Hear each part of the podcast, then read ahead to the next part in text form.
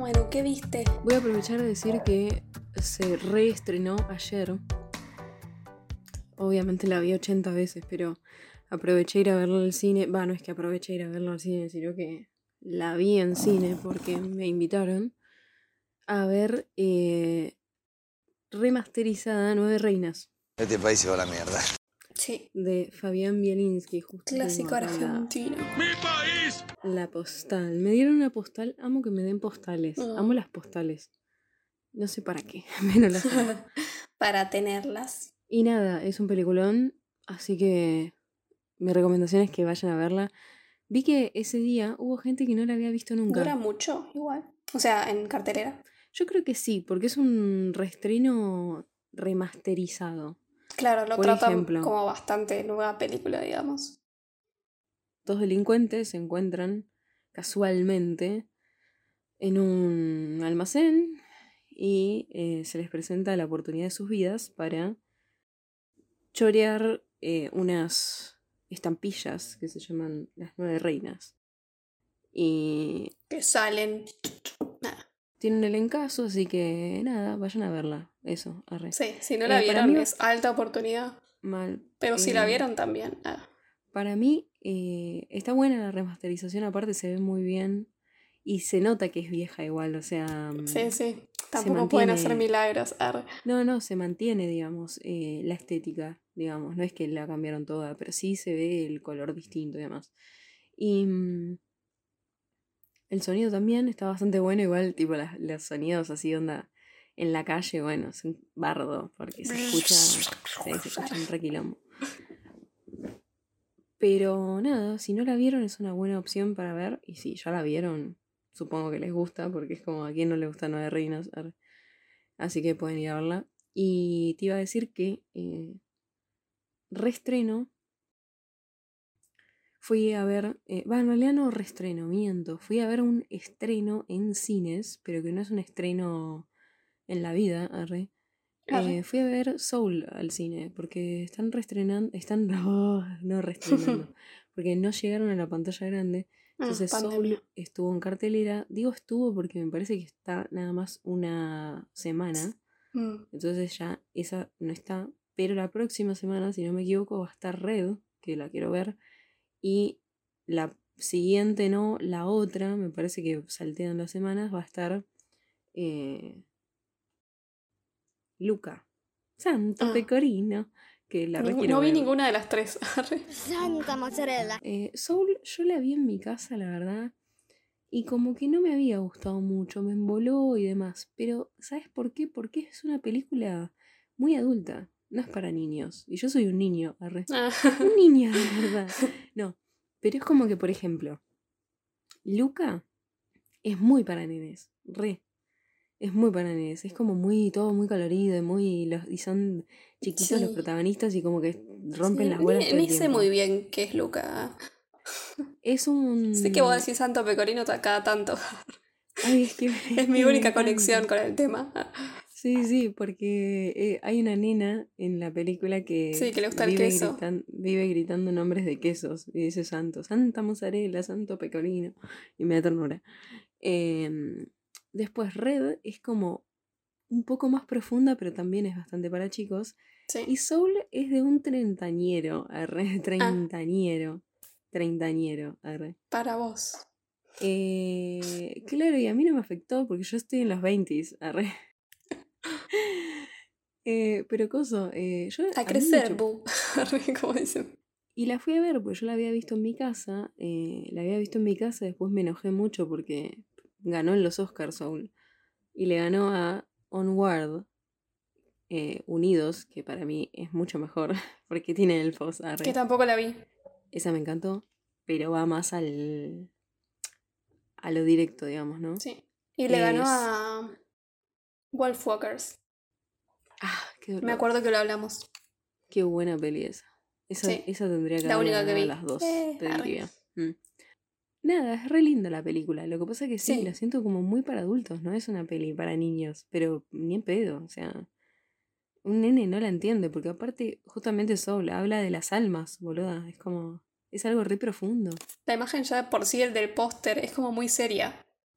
Como, Sí, mal, es muy no, no es muy colorida, es muy todo muy azul, no sé, yo no tengo Muy idea azul. ni de... O sea, me imagino un poco de lo que se trata porque la vi rondar, mucho más que Luca Claro. incluso. Pero es como si, ahora que me decís, se nota la seriedad ya en el póster. es de, de un chabón que se le, se le planta una oportunidad única en la vida y justo antes de llegar a hacer eso, cae en un... como en una alcantarilla de distraído y se muere. Y aparece su alma a punto de irse al más allá y él hace todo lo posible en ese mundo para no irse, porque quiere quedarse, porque justo se Oh. le estaba por dar eso que quería en la vida, Qué bajón, que qué siempre lo quiso y se le da a los 30, ¿entendés? Sí. Eh, y bueno, la peli habla de, viste, las, las metas en la vida, de que no siempre uno tiene metas o no siempre uno tiene una pasión eh, y demás, y bueno, es como... en- Me da re Habla bajón. de- Ah. es re bajón, boludo. Es como que habla de, de encontrarle lo lindo a la vida, ponele. Pero, y tiene momentos graciosos, pero posta no es para niños, es para adultos. Y Red es como de unas nenas que son fans de una banda, así muy BTS, ¿viste? Backstreet Boys de nuestra época. Mambrú, arre. Vieja. Ah, mía, no es. Eh, Yo, y bueno. bandana. ah. ah, yo, a mí no me gustaba bandana. Yo la fui a ver. Hoy te sueño es real. Y además que tenía, adivina que tenía puesto. Una bandana. Sí. Ar. Obvio. Así que nada, eso. Y vayan a ver eh, Nueve Reinas. Nueve Reinas sí va a estar más tiempo. Pero las de Disney estén atentos porque no va a estar mucho tiempo. Seguro esté una semana cada una y ya está. Claro. ¿Vos qué viste? Yo tengo anotada acá una que vi hace mucho, una serie. Pero como que me la dejé anotada porque me parece simpática. Eh, Chico come universo se llama la serie. O Boy. Eats Universe, creo que es. Eh, Así como dicho mal. ¿eh? Mal dicho. Sí, sí. Es de Netflix. Está hecha por Netflix. Eh, y es de un chico chiquito, no sé, creo que tiene 10 años al principio, que tiene un hermano que es más grande que él, que no habla. ¿Por qué? Porque tuvo un evento traumático años atrás. No, no te lo dicen bien, te lo van diciendo durante todo, de, alre- alrededor de la serie, digamos, te lo van Ujú. están diciendo que va pasó. Y tiene a la madre que fue drogadicta Tranqui. y al padrastro, porque el padre estuvo preso y después creo que salió, al padrastro que vende drogas. Ay, por favor. Es re. Toda esa situación familiar es re como re turbia para verla todo a través de la, de la visión de un nene chico, ¿viste? Sí, Porque además él es un nene como re eh, preguntón y como que se mete en todas y como que se Claro, intenta hacer el grande porque vivió en esa vida toda su vida. Eh, y es como, co- está bueno eso de que vos lo ves intentando ser como un adulto y actuar como responsable y hacer esas cosas, pero sigue siendo un nene. Es, y vos lo sí, ves todo. Y, es, y tiene además como comedia la, la serie como Ujú. media cómica, que es raro por toda la situación. Y además es muy tierna porque, o sea, a pesar de lo- la situación familiar que tiene, todos en la familia son buenas personas y es como que están en esa porque no les quedó mucho otra, porque son las circunstancias en las que cayeron, ¿viste? Claro, sí. Y la madre, por ejemplo, sí fue drogadicta, pero intentó salir y como que los requiere a los hijos y hace un montón de cosas por los hijos. El padrastro, que no, ni siquiera tiene vínculo de sangre, eh, hace un montón de cosas por ellos y está, en ese, está vendiendo droga para tener plata para ellos. Eh, Claro. Y tiene, o sea, te tiene que vincular con un montón de gente returbia por ese tema. Y además el padrastro es nuestro vikingo favorito. ¿Cuál es nuestro vikingo favorito? Se me vienen muchos a la cabeza. Arre. Y decime cuál es tu favorito. Rolo. Por las primeras temporadas. Arre. No. Rolo es mi vikingo Bueno, favorito. pero es el favorito de todos. Digo, a yo. El también favorito de tuyo. todos, Ragnar. Sí. Ragnar es el drogadicto. ¿Y labura bien? Sí, sí, sí. Bueno, y en esta me parece la serie que está recopada. Sí. Pasa en un momento que el nene crece. O sea, viste, pasa la típica unos años más tarde. Sí. Y ahí como que te la baja un toque, porque ella es grande, ¿no? No tiene sentido. A ver, tiene como Mm. 18 años, ya está, no me importa. Claro. Pero igual te mantienen, porque hay como todo una. un tema con, ya con el pueblo, de, de por qué esta cosa con las drogas, y es como que te va solucionando temas. Como que hay toda una reconspiración a lo último, ¿viste? Y él, que está metido en todo, eh, ya desde chiquito, cuando crece, es como que además quiere ser periodista. Entonces es como. Está en- se remeten todas a, a donde no lo llaman y se meten por enemas por eso, ¿no? Y yo vi esta serie porque una de las actrices que está, o sea, cuando leímos su filmografía, es la chica principal de Talk to Me. Ah, mira. Y, y me hizo Ah. acordar cuando, o sea, cuando vi en Netflix, me hizo acordar el nombre ese. Dije, ay, me resuena. Y como que, Sí, bueno, sí, nada, sí, me acuerdo como la imagen de verla a ella. También, y Laura eh, re bien. Como eh. una publicidad. Sí, Laura es muy bien. Son todos chica. re buenos actores. Me pareció que es como una. Es como fuerte por las circunstancias, pero es tierna la serie. Y, y Mm. todo el tiempo está esto de que la familia le dice a él, como diciendo. eh, vas a ver que en un futuro vas a acordarte de todo esto y vas a, o sea, vas a decir qué buena la vida que estoy viviendo, como que todo va a valer por algo, ¿viste? Claro, sí. Eh, y me parece tierna Mm. y fuerte al mismo tiempo. Así que esa es mi recomendación. Bueno, para sufrir. Ah. Sí, un poco. Como Y siempre. ver a Ragnar si les gusta. A mí no me gusta. Ay, sí. Igual acá es como. Pensé que. O sea, a mí no me gusta de, de, de como hombre, digo, ¿eh? No Ah, sí, mal sí. O sea, como Ragnar me gustaba al principio, pero. A mí me gustaba Rolo. Bueno, aferrada a. Rolo. Señora, contrólese. Al católico. Al falso, al falso católico. Y le, le pedí, Dios, Sí, además que lo que hace Rolo. Y que después Eh, flashea con su hijo. ay, boludo. Tira, eso es mentira. Arre. ¿Qué, qué pelotudez Nunca lo voy a eso? superar. Eso, ay, que le dice a Bjorn, vos podrías ser hijo mío porque naciste de una orgía, de un trío. Lo hiciste de huevo. No. Pero Bueno. sí es igual a Ragnar. Mal. por como el. ¿De dónde sacó lo rubio de ojos celeste? Además de la No, madre. bueno, ¿no? pudo haber sacado la Gerta, pero es como Pero no tiene ni un pelo de Rolo. mal, boludo. ¡Ay, pero qué idiota! Yo soy Mela. Yo soy Luz. Y esto es Juego de Cinefilas. Y si están del otro lado escuchando, ya sea por YouTube o por Spotify, les pedimos que nos dejen comentarios, estrellitas, me gusta y nos recomienden con sus amigues. Por otro lado, tenemos redes sociales, estamos en TikTok y en Instagram, donde subimos reels e información de las películas de las que hablamos.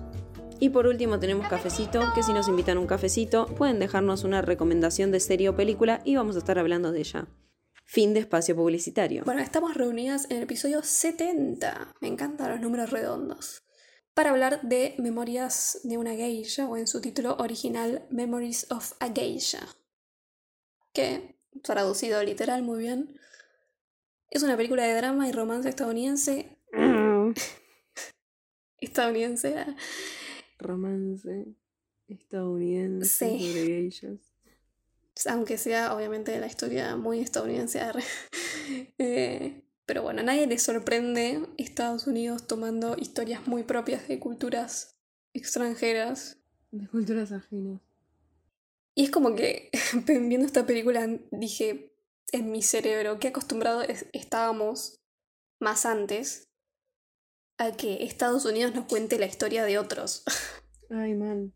Porque yo recuerdo haber visto Ahora esta película hace un montón y como diciendo, ay, qué loco las geishas, ¿viste? Ahora después Sí, eh, sí. La, vi, la vi hace poco y digo, "Mm, mm, me da un poquito de impresión. arre". Sí, no sé. Y ya vas a enterarte también por qué.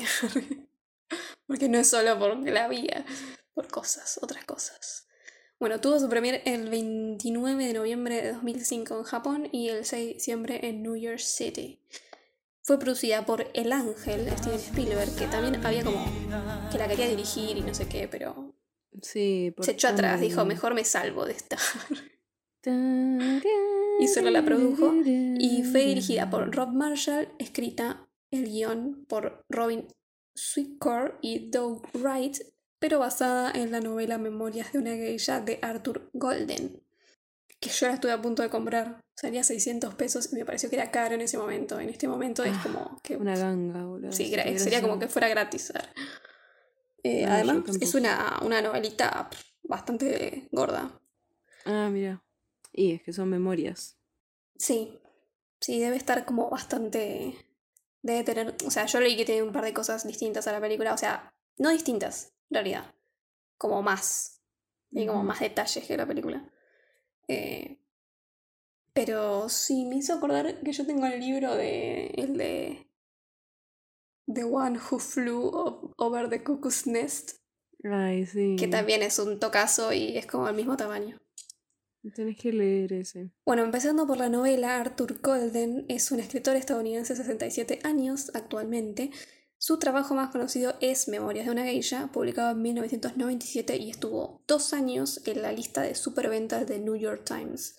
Fueron vendidas más de 4 millones de copias en inglés y traducida a 32 idiomas diferentes. Que eso siempre me sorprende porque no sabía, no sé que existen tantos idiomas. ¿eh? Como que yo te puedo contar 10.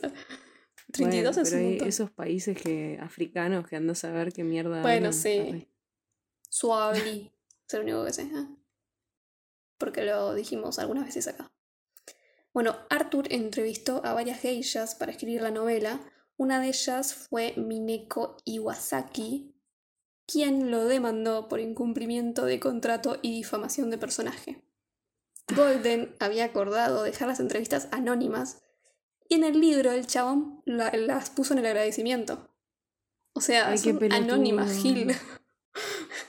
Tiene razón la mina, porque además eh, se fueron, eh, fueron a juicio, no, en realidad no fueron a juicio, eh, se acordó, se hizo un acuerdo fuera de juicio y le dieron una suma, pero no se dijo cuánto, a Mineko. Ojalá Y ella, o sea, mucho. Tuvo, o sea, tenía razón lo que decía, porque después de la publicación de la novela recibió críticas e incluso amenazas de muerte por romper, o sea, por violar el código de silencio de las geishas. Sí. Qué Es un montón. Pelotudo. Sí. Ella fue una de las mejores geishas japonesas hasta que dejó su oficio a sus 29 años. Había empezado como aprendiz a los 15 y a los 21 tenía la reputación de la mejor bailarina aprendiz de geisha de Japón. El personaje de Sayuri en la película parece muy inspirado en ella y la mayoría de los personajes principales y sucesos del libro están son como paralelos de su vida. Por eso también la mina se quejaba, porque prácticamente usó toda su vida. Claro. Y como que se retrataban muchas experiencias o personajes de forma negativa cuando para ella eran positivas. Eh, después de la publicación de Memoria de una Geisha, ella decidió hacer su bio- autobiografía, que se llama. Vida de una Geisha, se publicó en 2003 y fue un éxito en ventas. Así que bueno, al menos sacó algo Así bueno que el silencio en el culo cuando vio la plata. Sí.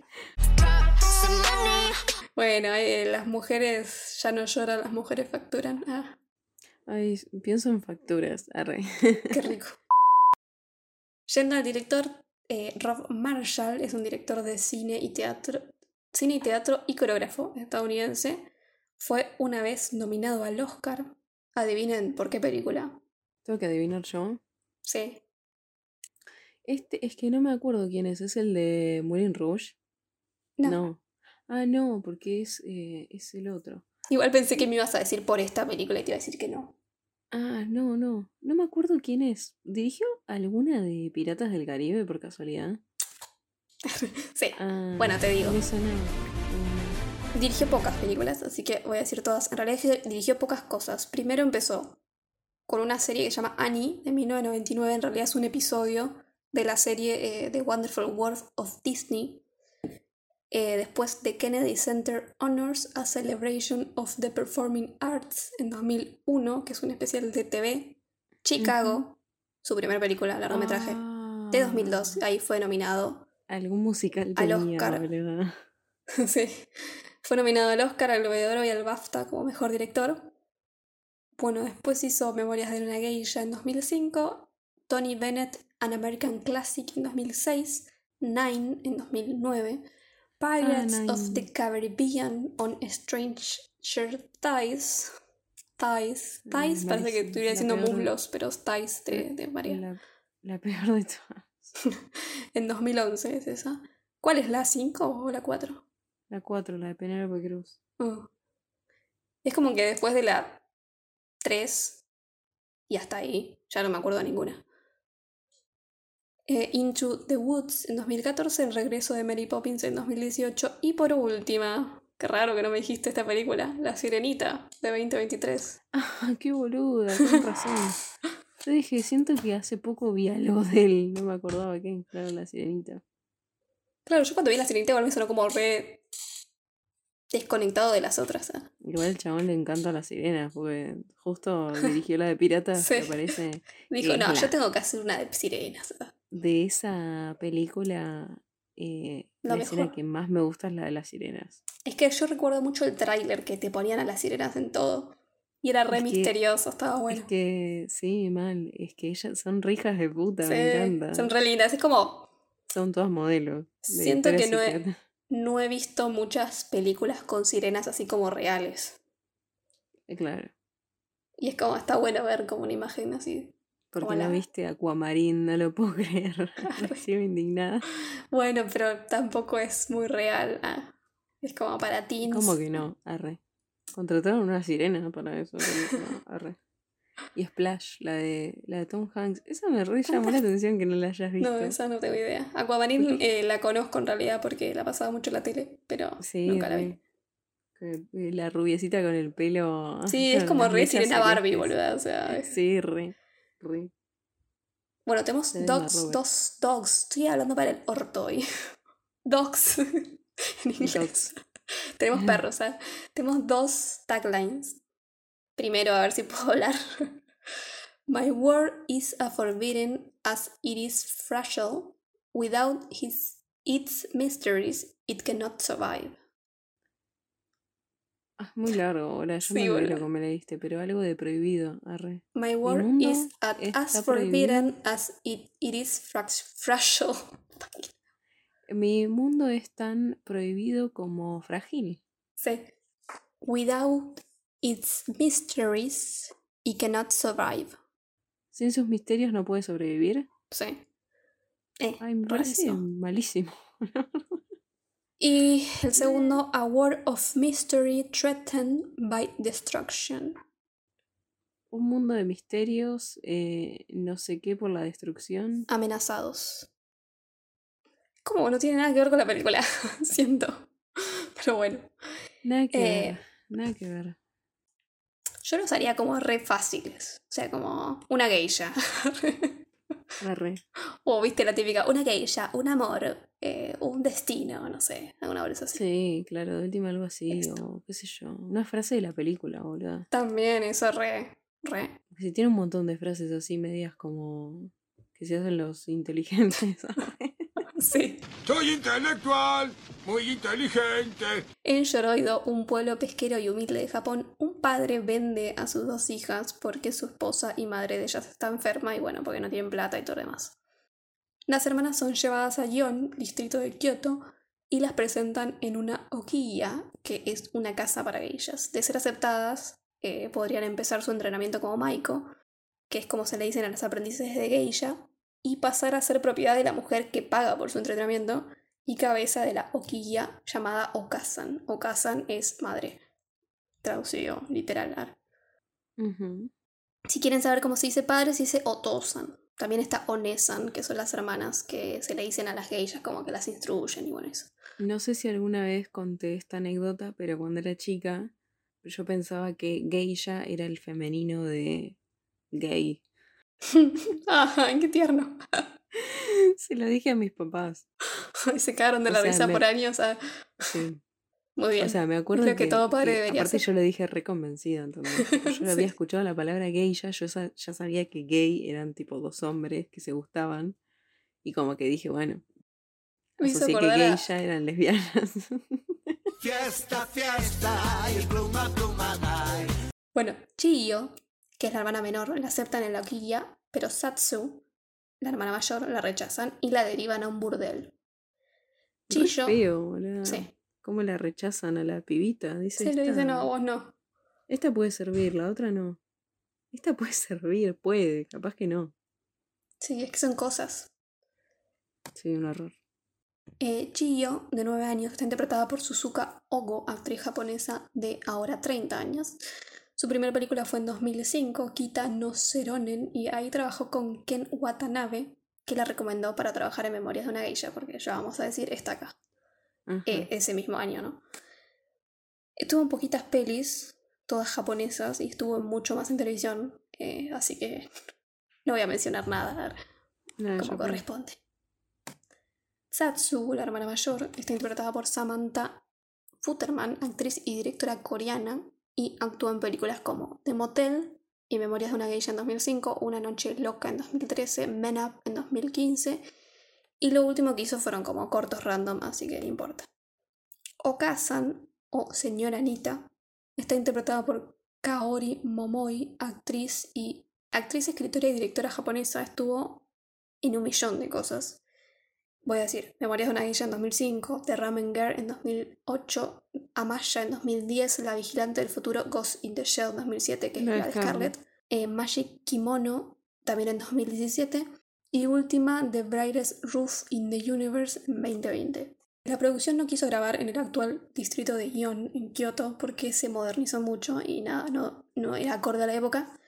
Entonces gran parte de la película fue filmada en Los Ángeles, California, porque sí, eh, donde construyeron el set eh, fiel a como está descrito en la novela. Que igual está bien, pero bueno. Ponele. Todo es tan estadounidense que duele. No, sí. hay no, sí, todo lo que es arte a mí me encantó. Ah, me encanta. No, sí. En Oquilla, Oquilla, hay otra niña que le dicen pumpkin, o sea, calabaza. Oh, arre. Y con Kyo se unen, porque como que están las dos en la misma, ¿no? Pero igual me, me- Como que no se explora mucho la relación de ellas dos. Queda medio ahí. Sorry, pero no me gusta cómo trabaja ninguna de las nenas. Sí, no. No, mucho no me no. convence ninguna. Son muy exageradas todas. Sí. Las hermanitas y la, la pumpkin. Sí, es que bueno, no habían trabajado mucho en nada tampoco. No, no. Pero bueno, hay nenes que tienen un don. Sí, obvio. Sí, sí. Tienes el ron. Tú tienes el ron. Será el don, ¿no? Y también está Hatsumoto en la casa, eh, que es una geisha ya, y es mala, se emborracha seguido, eh, las trata mal a las niñas. Y no está envejece enamorada nunca. de un chico, no, porque es una geisha. Está enamorada de un chico llamado Koichi. Y es como un amor prohibido, ¿no? Pero esto en realidad no sería real en la tradición, porque las geishas podían contraer matrimonio, eh, pero la mayoría prefería retirarse antes eh, y también podían tener hijos fuera del matrimonio. Ah, mira. O sea, no es como que estaban tan esclavizadas. Sí. Pumpkin, Pumpkin, de pequeña la interpreta Zoe Weizenbaum, actriz estadounidense que estuvo solo en Missing in America, eh, a los 12 sin miedo y Memorias de una Guilla en 2005, Assassination of a High School President en 2008. Hatsumoto, y acá empieza la controversia que voy a hablar más adelante, está interpretada por Gon Lee, actriz china de actualmente 58 años. Se destacó en películas como Show Doe en 1990, La Linterna Roja en 1991, Adiós mi concubina en 1993, 2046 en 2004, Memoria de una geisha en 2005, Miami Vice en 2006, Hannibal Rising en 2007 Ah, mira. y última la que estuvo fue Mulan 2020, Ah, que la odio. La vi nunca. Eh, Hatsumoto la usa Chiyo para manchar un kimono de Mameja, que es otra geisha de otra casa o quija, quilla. Y esto nos sirve solo para decirnos que existe este personaje, porque después no la, la- o sea, la vemos mucho después, o sea, en este momento no importa esta situación. No arre. aporta nada el coso. Lo del kimono. No, no. Es como re, no, no. Solamente, Solamente ahora la. O sea, sí pasan cosas a partir de esto, pero en realidad la situación no aporta. Sí, sí. A Chiyo la castigan, eh, pero gracias a que no inculpa a Hatsumoto, esta le da data de dónde está la hermana y la va a ver. Satsu, como ya sabemos, Esa también me parece que labura horrible. Hatsumoto. Sí, no me gusta para nada. Ay, a mí me gusta ella. Es como, no sé, la sentí reforzada, re como nena caprichosa de mierda, ¿no? No sé. Sí, igual sí. O sea, sí, pero como que. Personaje re inestable. Sí, pero como que lo sentí muy novelero, ¿viste? Pero todo igual es así. Sí, pero qué sé yo. Bueno, que, bueno igual no me gustó como laburaban las nenas tampoco. Así que. no le gustaba nadar. Sí, ahora lo hablaremos. Bueno, Satsu está en un burdel eh, siendo prostituida y acuerdan en encontrarse al día siguiente para escapar de todo eso. Eh, pero si no se llegaran a encontrar, Satsu se va a ir igual porque tiene que robar plata, entonces no puede volver al lugar donde se fue. Ya con la advertencia sabemos cantadísimo de que no se van a encontrar. Y cuando Chiyo vuelve, Hatsumoto otra vez la quiere hacer quedar como una chorra. Entonces, esta vez Chiyo le cuenta a Okazan que Hatsumoto está enamorada de un tipo. Sí. Y ahí hay una- un momento returbio porque la mina le mete la mano a la concha Ay, para sí, darse cuenta que para- estuvo cogiendo con el chabón recién. Es horrible. Aparte, yo, igual Pero- yo esperaba que huela o algo así. Por suerte no lo hizo. Pero yo tipo. No, igual medio que huele, boludo. Hace así. O sea, hace así, se onda- acerca la mano y onda, toca. así. tengo pegajoso, esto no es. Sí. Que te hiciste pisar. Al menos no de la tuya. Eh, pero es como. O sea, me parece como una situación fea, pero al mismo tiempo habla como de. De las libertades que tiene Okazan para hacer lo que quiera con la mina, con el cuerpo de la mina. Sí, o sea. Porque la- ella se queda quieta, ¿viste? Cuando, la- sí. le mete la mano, es como. Es de ella, es de su propiedad. Sí, sí, son cosas. Las pibas. Y bueno, le dice que una geisha no se puede enamorar y nada, no sé. Ahí empatizamos un, toco, un toque con Hatsumoto, porque es como, Y sí. qué bajón estar bajo ese mandato. Entonces cierran con candado la hoquilla y Chiyo no puede escapar. Lo intenta igualmente, pero se lastima. Y Okazan aprovecha la oportunidad para decirle que está sola en el mundo, que le debe un montón de guita porque la tiene que cuidar. Su hermana se fue, sus padres se murieron y nada. Una tierna. Sí. Eh, ni en la novela ni en la película se dice lo que le pasa a Satsu, la hermana, después de escaparse, pero la novela insinúa que volvió al pueblito donde vivían ellas y se escapó con el hijo de un pescador local. Ah, bueno. Bastante zorra. podría haber ido a buscar a la hermana igual, ¿no? Pero bueno, Sí, man. además Sí era la mayor ella. Sí sabía dónde estaba aparte. Claro, y ella era más grande. Sí. Como, siento que tenía que ser un poquito más largo. Porque además cuando eh, Chio va a buscarla, le dice, ¿por qué tardaste tanto? Sí. Venía a buscarme vos también. Claro, si vos sos la mayor. Arre. Sí. Bueno, después de haberla despojado de toda esperanza, Chiyo vive como una sirvienta, pero un día se encuentra a un hombre de, no sé, unos 40 años tendrá o menos. Para mí menos. Lo que Puede pasa es que pero, después no o sea, envejece porque ve- nadie envejece en claro. esta película. Pero se ve más viejo ahí que después. Después se ve más joven para mí. Y bueno, pero por el ¿Qué contraste. sentido? Sí, no sé. Eh, bueno, el tipo este le habla y le da un dulce que nunca acepten golosinas de extraños, niños. Y a él le llaman la atención los ojos azules. esto, váyanse porque no es para que Sí, eh, también no acepten escucharnos. ¿ah? Bueno, a él le llaman la atención los ojos celestes que tiene Chillo, porque, bueno, además, en el mundo Asia es medio raro gente con ojos celestes, me imagino. Eh, bueno, y este tipo le, le dice algo de las geishas, no sé qué. Entonces la nena que estaba re desolada se vuelve como un objetivo para ella ser una geisha y ser una geisha por él, para él. ¿no? Que del lado de la nena lo dejamos pasar porque es una nena. porque es una nena. Es como Del lado de la nena, pero después lo que nos dicen después, a lo último, Es cuando. hermoso. Es como cuando yo tenía 8 y estaba enamorada de Johnny Depp que tenía 40. Claro, pero si viene Johnny Depp te dice, bueno, de prepárate. Eh, este hombre le dicen chairman o presidente, pero después le revela el nombre, ¿ah? lo dejo en suspenso. Está interpretado oh, por Ken Watanabe, que dije antes, un actor Ya japonés de actualmente nombrado. 64 años. ¿Qué? Que ya lo hemos nombrado en otros episodios. Sí. Y es conocido por ser. por tener roles de héroes trágicos.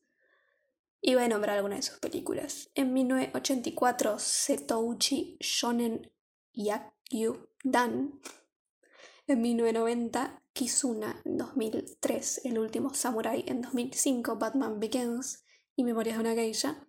En 2006, Cartas desde Iwo Jima. Eh, En 2009, nunca la vi. Shanghai. En 2010, Bang. Inception. Saito. ¿No? Sí. ¿Cómo te acordaste el nombre? Re rápido. No sé. Porque lo hablamos acá, supongo. Claro, igual a mí me sorprende porque yo no tengo absolutamente nada de memoria. ¿Qué tienes? ¿Qué tienes? ¿Qué tienes? Bueno, 2010 Inception, 2014 Godzilla y Transformers y la era... No, Transformers la era de la extinción. En 2017 otra de Transformers. En 2019 otra de Godzilla y Detective Pikachu. Y última en me acuerdo de 2023 esa eh, The Creator, que está, si no me equivoco, nominada al Oscar por mejores efectos visuales. Sí. Y la, la tengo re clara con los Oscars este año y no los voy a ver. Ah, tenés que verlo. no, sigo tu cobertura.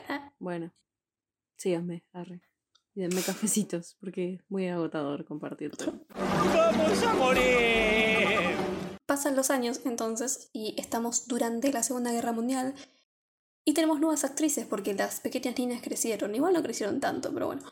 Pumpkin, eh, que ahora es una aprendiz de geisha, a quien se le llama Maiko, como ya dije antes, está interpretada por Youki Kudo, actriz, cantante y productora de cine japonesa, que estuvo en películas como Shaolin vs. Vampire en 1980, Mientras nieva sobre los cerdos en 1999, pone la voz en el anime Blood the Last Vampire, que yo lo vi de los 2000, Memorias de una geisha en 2005, Una pareja explosiva 3 en 2007, Kono Kuni no Sora en 2015 y una de las últimas de Brighton Miracle en 2019. Chiyo, eh, que sigue siendo una servienta, pero con 15 años ahora, que igual la mina parece mucho más de 15 años, pero bueno. Sí. Está interpretada por Shan Ziyi, actriz y modelo china. Vemos por dónde va la cosa. Estuvo en películas como El Camino a Casa en 1999, Hero en 2002, eh, 2046 en 2004. Esa de 2046 es de... Coso. Que es como la siguiente a In the Mood for Love. Ah. Viste que tiene como una, se- una secuela. Sí, o sí, sea, sí. que no sé bien cómo es, pero nunca la vi. Son los mismos actores, pero son historias distintas en realidad. Memorias de una guilla en 2005, Banquet en 2006, The Grandmaster en 2013, The Cloverfield Paradox en 2018, Godzilla 2, El Rey de los Monstruos en 2019, Avatar El Camino del Agua en 2022 y última The Great World en 2023. Y estoy a punto de eructar, creo. No, se fue. Jun Shin Kim eh, rechazó el rol de la actriz principal esta actriz estuvo en Lost y hace poco en la casa de papel Corea que está en Netflix. Es la Ah, mira. investigadora, por si la vieron. Ah. Pero como que me sonó la cara y dije, ah, la voy a mencionar. Ah. Yo vi la casa de papel Corea y no vi la casa de papel. ¿En serio? ¿Y está Sí. buena? La de Corea me re gustó a mí, me re entretuvo. Porque la española es malísima, boludo. Es que deben ser igual también, pero no sé, a mí me gustó. Mm. Eh, la actriz que hace de Chiyo de joven y la que hace de, Ma- de Hatsumoto no sabían hablar inglés. En ese momento y aprendieron sus diálogos fonéticamente. Por eso digo, es, quizás también es un tema de que no saben qué están diciendo Ay, qué estupidez, boludo. cuando actúan y por eso se debe sentir medio O- raro. O preparala, tipo, instruílas o. O busca actrices que sepan inglés y vas a poner una película japonesa en inglés. Mal. En el caso, además esto, en el caso de San, Shi, San Siji, o sea, la que hace de Chiyo de grande de ahora, sabía un poco inglés, pero, o sea, tuvo que aprender inglés con acento japonés. Ella siendo china también. Es como, re- dijo que lo fue lo más difícil de su rol. Es que. A ver, hoy en día creo que hay otra conciencia, pero antes Sí, era obvio. muy normal decir, tipo, ah, Sí. es oriental, fin. Claro. es como les son todos iguales. Si tenía los ojos eh, Sí. achinados, digamos, ya está. Sí.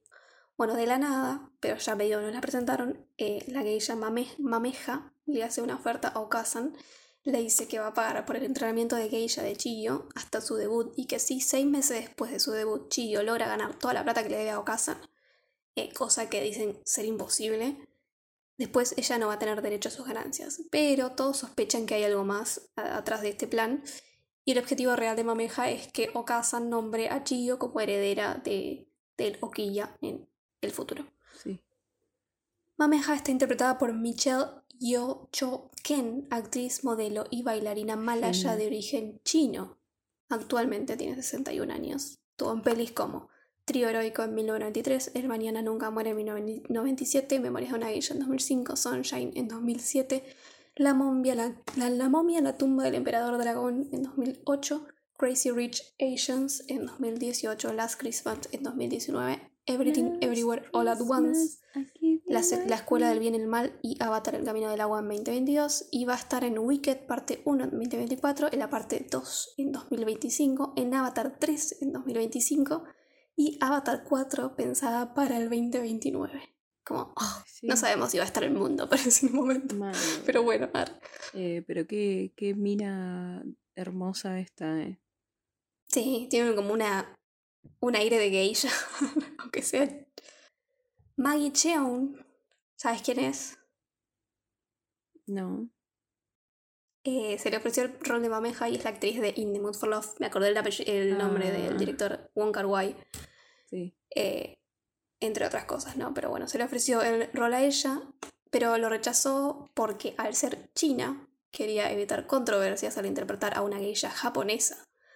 Porque entre China y Japón hay ciertas sensibilidades después de la Segunda Guerra Mundial. Sí. Entonces, tenemos tres de las actrices principales que interpretan a geishas japonesas son chinas. Y según leí, muchas, incluso muchas eh, actrices japonesas audicionaron, eh, pero rechazaron el papel de ser geishas porque tenían miedo a no hacerle justicia a este rol histórico tan importante para Japón. Y es como que ya todo eso te dice mucho. eh, Mal, boludo. de que Mal. incluso para la época en que decimos, en ese momento era más normal que, que Estados Unidos eh, tome culturas como si fueran, no sé. Sí, ay, ¿qué país podemos explotar? A ver. Y además también ponerlos, o sea, que hablen inglés con acento japonés en ese momento era normal. Hoy en día lo vemos y decimos, ¿por qué carajo no haces que hablen japonés? A si es sobre Japón todo y son japoneses supuestamente. Sígueme lejos. ¿Por qué le ponen.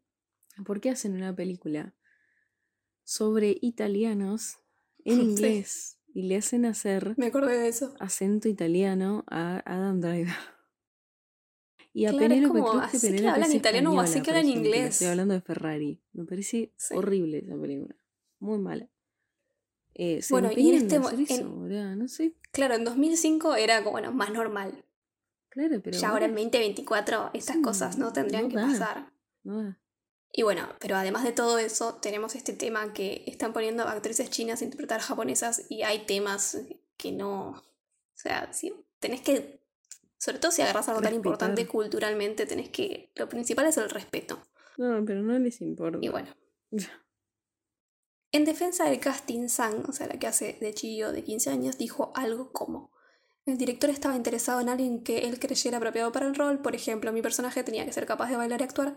Además, sin importar nacionalidades, todos deberíamos aprender lo que es ser una geisha porque casi nadie sabe, ni los actores japoneses del film. Eh, la película no es un documental. Eh, recordaba que había visto comentarios que, des- que decían que era irrespetuoso, que había interpretado una geisha eh, después de aprender el rol solo por seis semanas, porque las actrices que hicieron de geishas como que tuvieron un, un campamento Mm. de seis semanas para convertirse en geishas. Y bueno, y ella dice que pensaba que es como interpretar a un ladrón y tener que salir a robar para... O sea, como que no vas a hacer eso. Igualmente yo no coincido con lo que dice la chica esta. No, Eh, porque, claramente o sea, me está, está diciendo, bueno, ella sabía bailar y actuar. Debe haber millones de actrices japonesas que sepan bailar y actuar. Sí. No, Y no. son más apropiadas para el papel, porque justamente es, no es como que es una historia de amor y de nada, de la nada. No, es una No, historia que es sobre hablando de algo- una cultura. Sí. Y es Es, como. una falta de respeto que la hagan mal. Y aparte sabemos que no es por una cuestión de capacidades eh, actorales No, o de danza o lo que sea, es porque la que más, le, más linda le parecieron a los productores. Sí. Es así el Sí, caso. obvio. Después además dijo que eh, creía que la controversia eh, eran solo por los problemas históricos entre China y Japón y que era una excusa para dejar salir sus enojos. O sea, los de la gente, ¿no? Por otro lado, Robert E- Ebert, que es un crítico estadounidense, igual es un crítico estadounidense, defendió la controversia apuntando que el film estaba hecho por compañías pertenecientes a Japón, ¿Qué tiene que igual es, o sea, es, de Estados Unidos el- la película. Eh, por más de que haya algún que otro japonés, no sé. Sí, pues aparte está producida y por que actrices chinas como Sang Si y Gon Lee eran más populares que actrices japonesas incluso en la taquilla de Japón. Por eso, Bueno, es por sé. popularidad y por quienes son más lindas también. Porque Sí, era sí. así antes, boluda.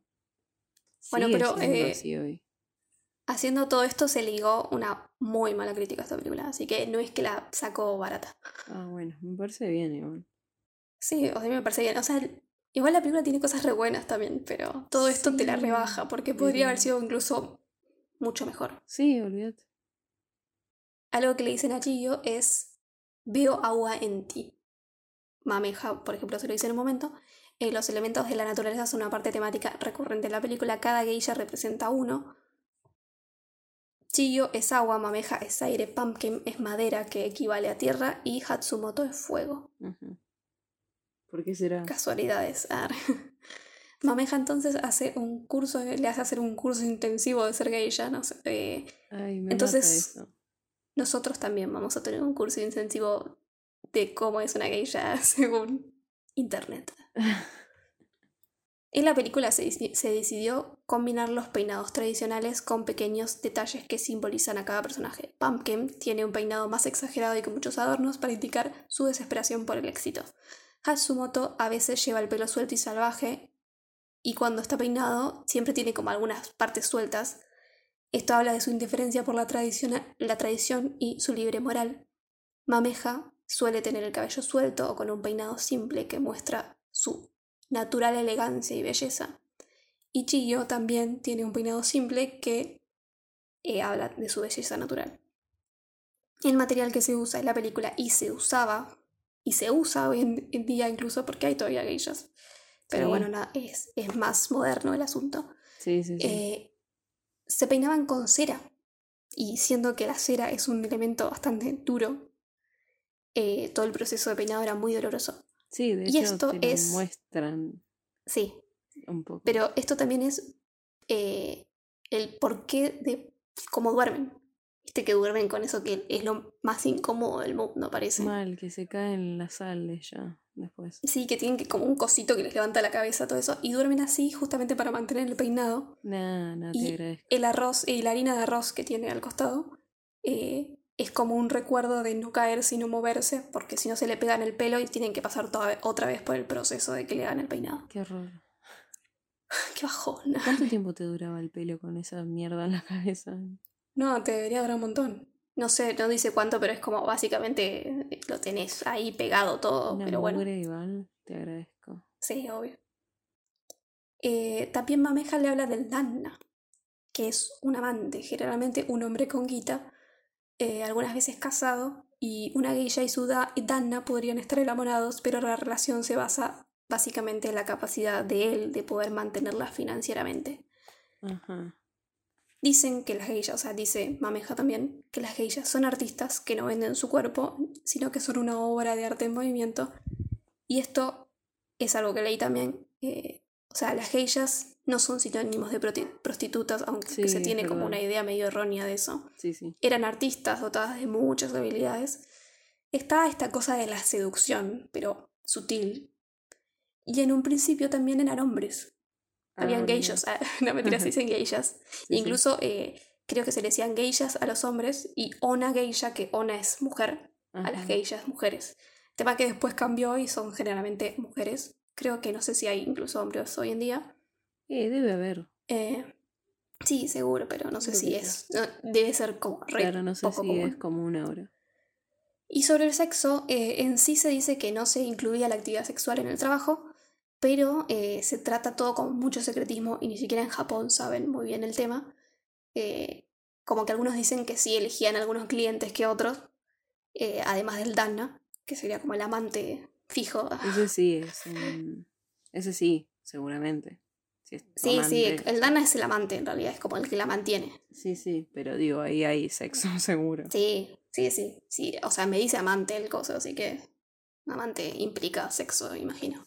Señora Pero bueno, otros dicen que no, que en realidad no, no se, no se incluía el sexo con los... O sea, como que no había sexo con otras personas.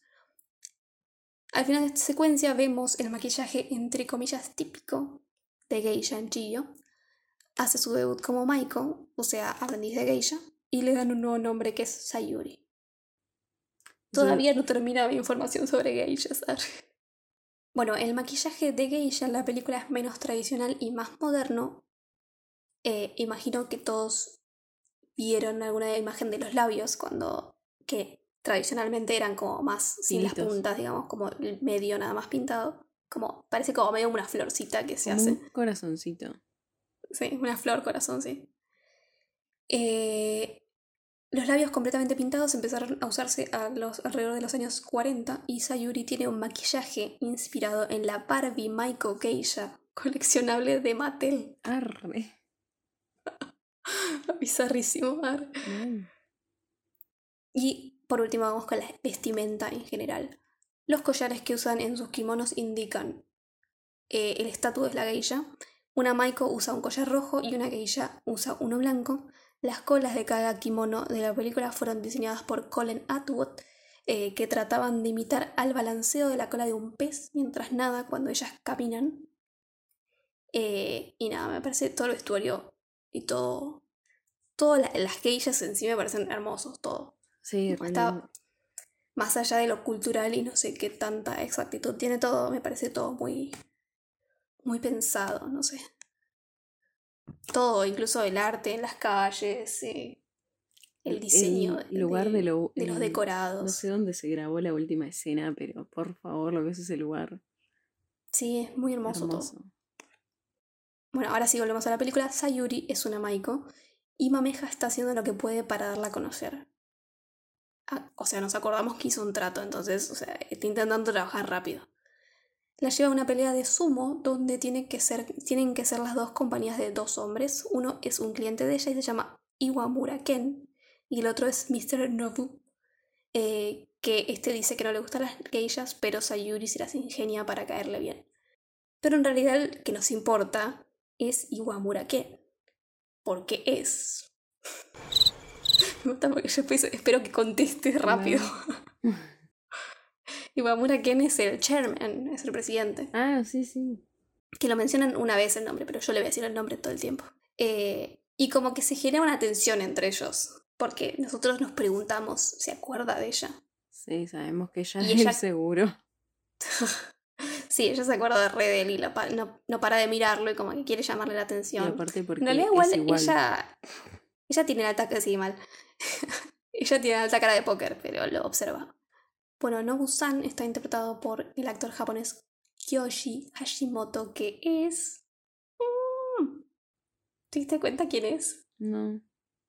Ah, sí, o sea, no me doy cuenta quién es, pero le vi cara conocida. ¿Quién es? Es eh, el actor principal de una película que vimos hace poco, que es Perfect Days, de Wim Wenders, Ay, estrenada en 2023, pero se estrenó Ah. acá hace poquito, en Argentina, 2024. Claro. Re fachero. El tipo Sí, ese. la re rompe en, Perfect Days. Sí, Te sí, da altas ganas de, de abrazarlo mientras limpia un inodoro. Ah, sí. Pero además estuvo en Shall We Dance de 1996, La Anguila y Cure en 1997, Agua tibia, bajo un puente rojo en 2001, Memorias de una geisha en 2005, Babel en 2006, Tres asesinos en Babel, 2010, claro, Está ahí. El niño la bestia es una, una animación de 2015 y últimas en 2023 estuvo en Perfect Days, como dije, Familia y Father of the Milky Way Railroad, eh, entre muchas otras cosas. Ahora Mameja nos revela su verdadero plan maléfico para que Sayuri pueda pagarle a Okazan. Y es que venda su misuaje o virginidad al mejor postor. Entonces lo que está haciendo ella es acercarla a Sayuri a distintos hombres para tentarlos. Le regala una cajita a todo el mundo. Arre. Como que después del debut, eh, a los hombres que la apoyaron financieramente se les daba una cajita de dulces. Bueno, igual nada, ya hablamos del tema regalarle dulces a hombres en algún momento. ¿Te acordás? ¿Cuándo? ¿Te acordás que en San Valentín, no me acuerdo en qué país oriental, las mujeres le regalan a Ah. los flacos? Sí, me suena. No me acuerdo, pero no me acuerdo en qué película lo hablamos. No, lo hablamos para San Valentín, ese especial que hicimos. Ah, ah, es verdad. Sí, sí, sí. Claro, entonces quizás como esto es japonés también. Ah. Sí, me suena que sí. Bueno, sabemos que igual eh, Sayuri solo como que tiene, quiere su atención y Niwamura, pero él como que no le da bola. Aunque hay mis miraditas y sospechamos, pero no sabemos. El tema de la venta de virginidad es algo que no se tiene certeza de que pasara tradicionalmente. Incluso fue el libro Memorias de una geisha el que generó polémica sobre esto y más debate. Mm. Mineko Iwasaki, la que dije que Sacó el libro. demandó al libro, después. Sí, sí. eh, declaró que no solo esto no le pasó a ella, sino que no existía ninguna clientela de esta casa en Ion, esta Ah, clase en Ion, o sea, el lugar. Eh, bueno, además de esto, las geishas no solo tenían clientes adultos masculinos, sino que también, o sea, tenían femeninos e incluso se las llamaba para celebraciones de cumpleaños infantiles y de adultos. O sea, no eran, en esta película te lo muestran como dos tipos, nada más. sí, sí, sí. Todos tipos viejos, además. Mal, encima de eso. cada vez jode más la representación, ¿no? cómo, cómo se usa en esta peli. Para finalizar el entrenamiento, Mameja dice que cuando ella, o sea, cuando Sayuri pueda caminar y hacer que un hombre pare lo que está haciendo con solo la mirada, es cuando está lista. ¿Ves todo referencia al tipo? A tipos, sí, y a seducir y todo Sí, eso. sí. Y bueno, eh, Sayuri lo logra hacer con un ciclista. Resulta que en esta escena se provocó un accidente real. Una de las gallinas murió Ay, no. y la otra se quebró una pata, porque el ciclista se golpea contra un carro que tiene gallinas. Ay, Michelle. Young, o sea, Mameja, que es activista por los derechos de los animales, estaba furiosa y le dijo al director que si no llevaba a la gallina que se lastimó la pata al veterinario y no cocinaba la otra para el equipo, ella se iba a ir para nunca volver. Ay, la banco, boludo. O sea, dijo que cocina la, gallina como para que no se desperdicie, o sea, que, sea justificada la muerte. Claro. Claro.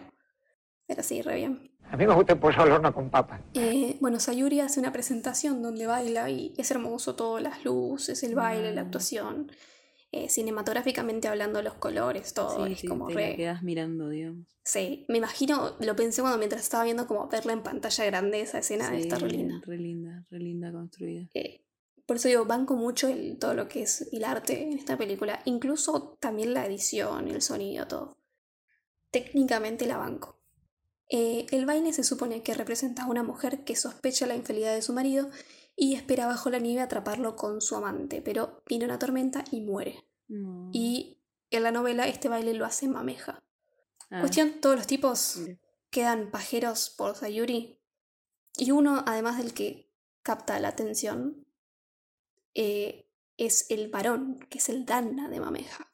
Y le invita, invita a una fiesta a Mameja en realidad. Ella no puede ir y como que le dice a Sayuri. Le dice a Sayuri porque le da la idea a Hatsumoto.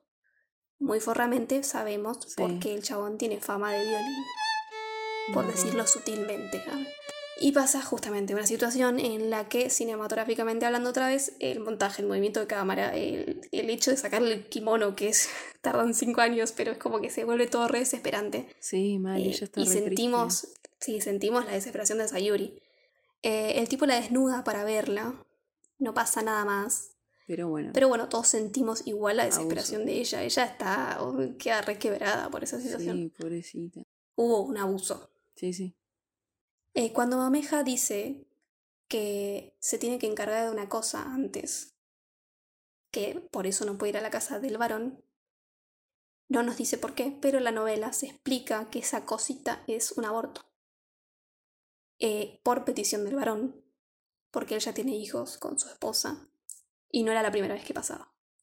Porque como él es sutana, Sí.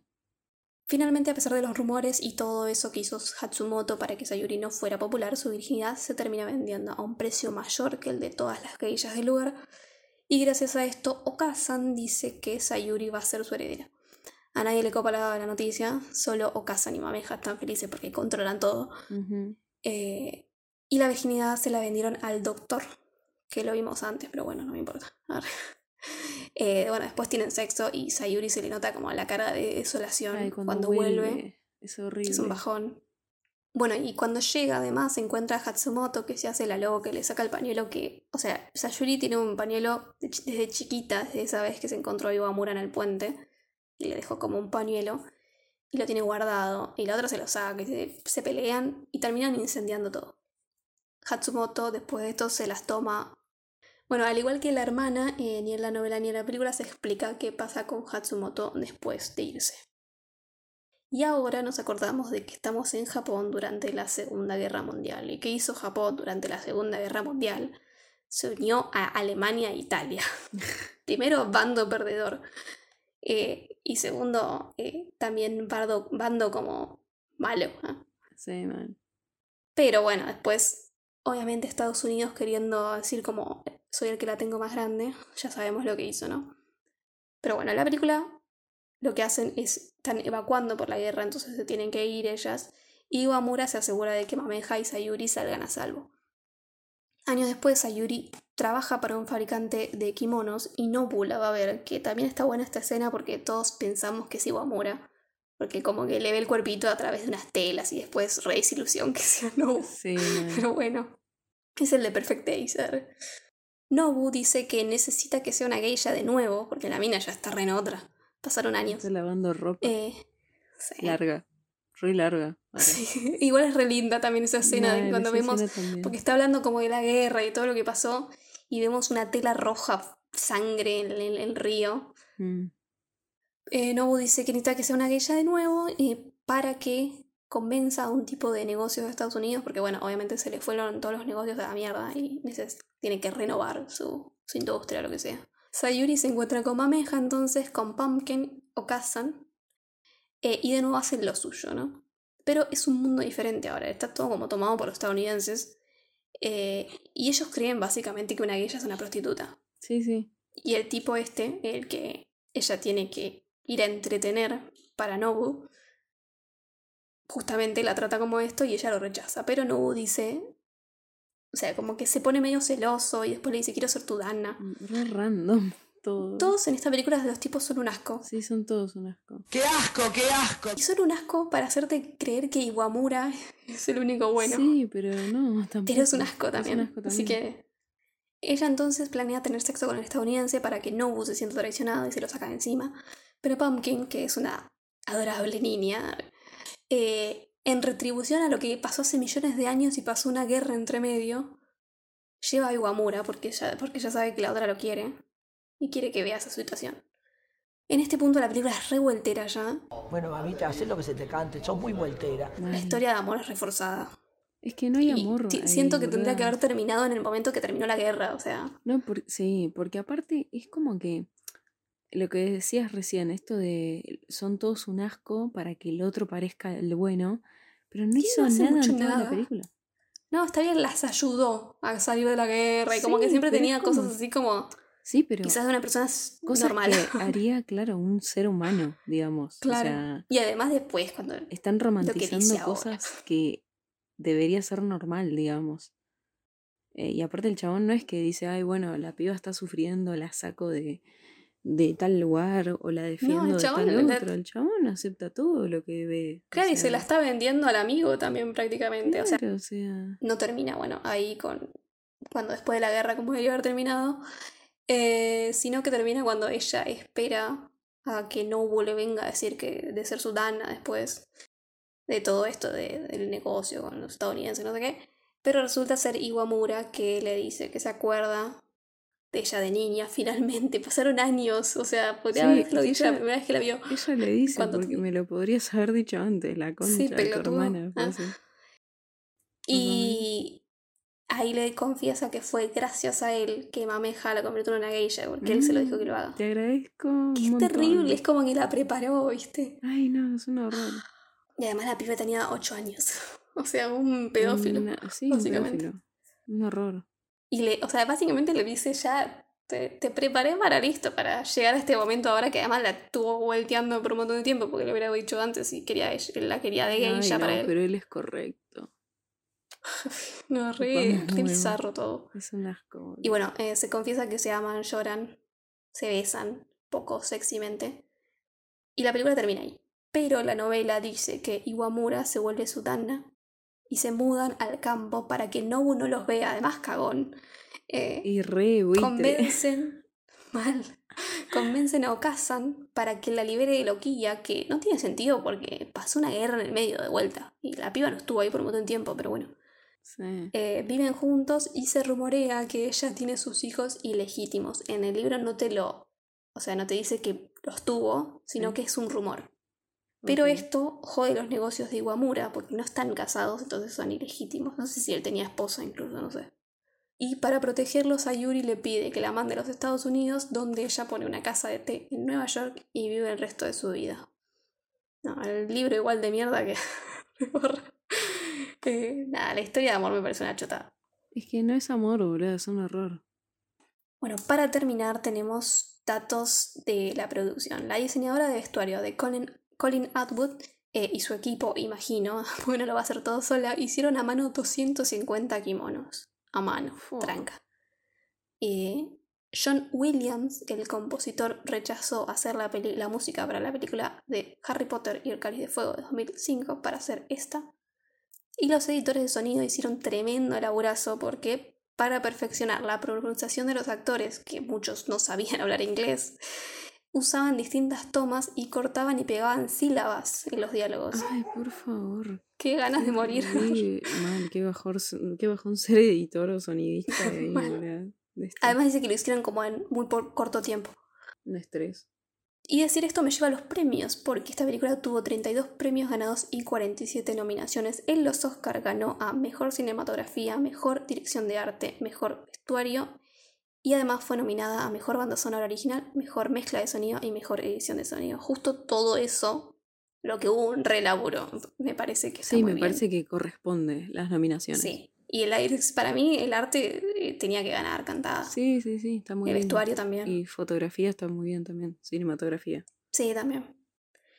Lo que Eh, me bueno, da tuvo, un eh, esa- es que de cinematografía como que eh, no deja de ser todo medio artificial, digamos, porque está todo armado. obvio. pero bueno, o sea, Sí. obviamente si fueran paisajes más naturales, la, la fotografía se Sí, hubiera más, un montón digamos, más también. No es como El Renacido, por ejemplo, que tiene una Claro. fotografía También increíble. lo que le, fal- le faltó a la película es como mucho más de esta, el arte que tienen las geishas. Sí, Y, y como la escena del baile de ella, sí. explotarlo todo así, viste, como bien dramático, bien con la iluminación de la puta madre y todo eso. Mal, sí, sí. Si hubieran tenido más de eso, no sé. Hoy se haría re distinto eso.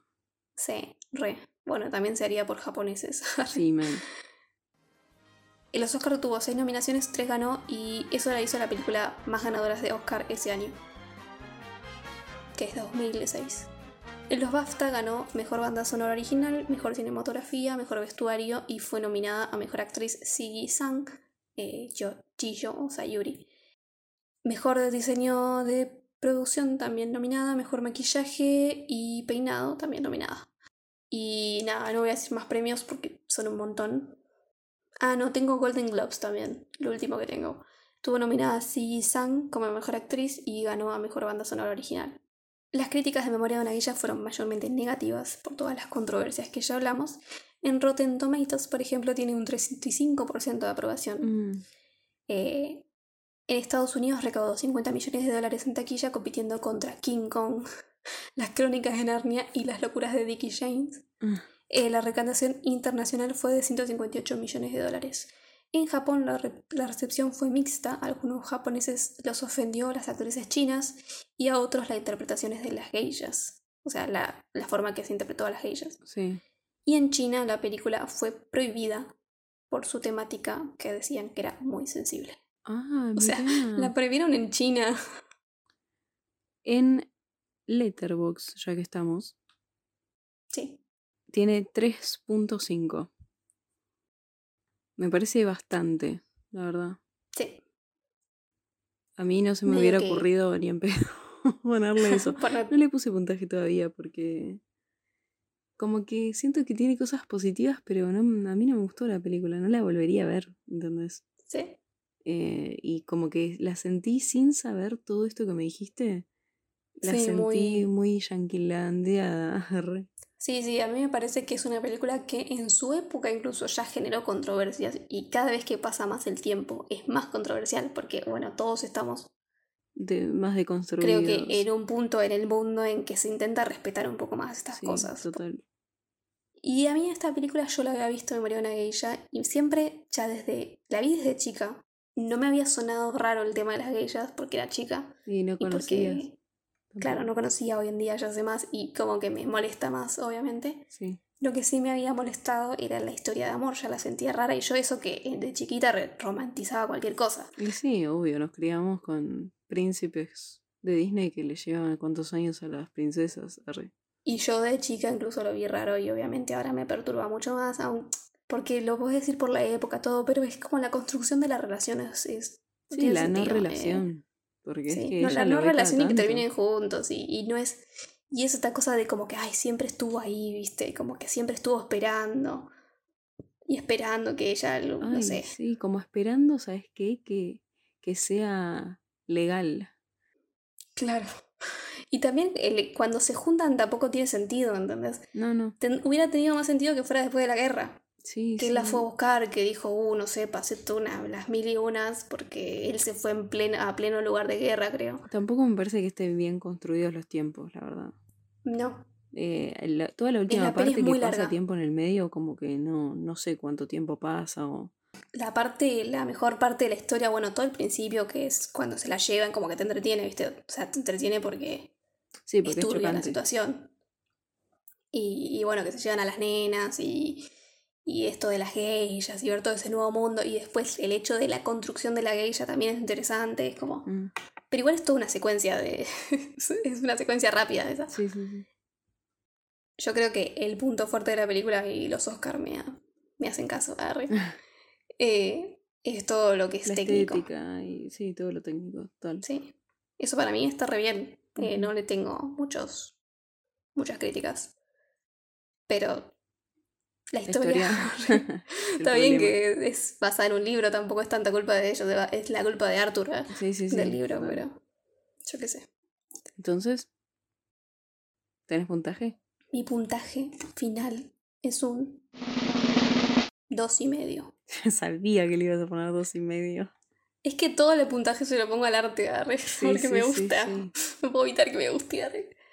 Y siento que es una película que la puedes ver una vez y odiarla, arre, pero Ay, sí, por las yo, razones o sea, adecuadas, tampoco te digo arre. que me voy a acordar y voy a decir qué película de mierda por el resto de mi vida, no.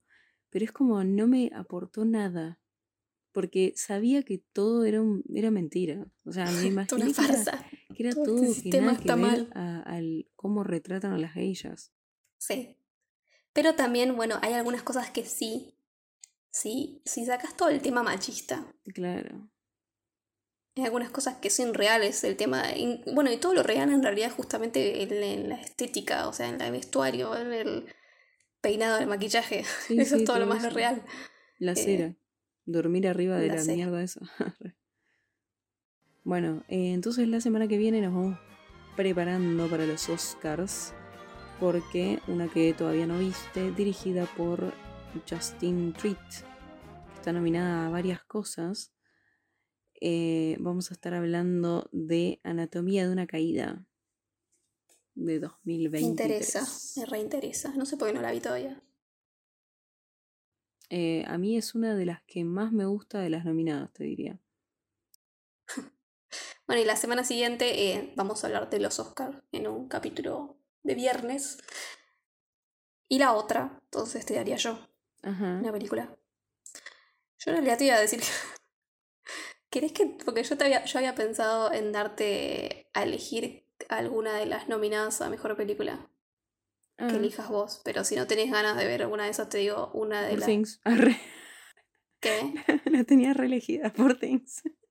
No, si querés hablamos de Poor Things. Yo porque no sé si tenés ganas de hablar de alguna de esas. Eh, sí. O sea, la paja es que no la tengo como para, aunque sea reverla, ¿viste? Capaz que está grabada el Claro, cine. pero faltan tres semanas. Pero bueno. Sí, ya sí. va a estar, supongo. Eh, puede ser. Bueno, si querés Eh, hablamos de Poor Things. Que Sí. capaz que. Gana. Capaz que justo le pegamos capaz que y, le y pegamos, al... imagínate. Sería genial. Porque justo es la semana siguiente. Ah, vamos a hablar de eso. Y para mí, eh, Por sería una gran novedad. Y siento que a veces los Oscars dan esas sorpresas. Sí, se hacen los cools.